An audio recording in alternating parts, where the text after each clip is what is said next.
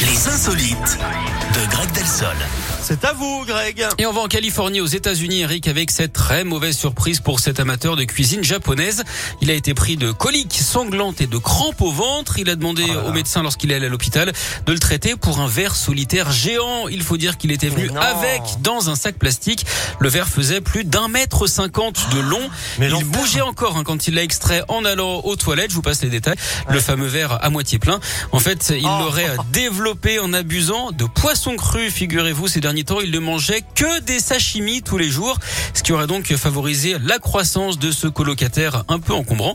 Vous savez d'ailleurs, Eric, pourquoi les verres sont particulièrement propres Eh bien, parce que je ne sais pas. Parce qu'ils se larvent tous les jours. Merci beaucoup, Greg. Je vous en prie. On se retrouve tout à l'heure à 11h. À tout à l'heure. À tout à l'heure. Orelsan et Angèle, évidemment.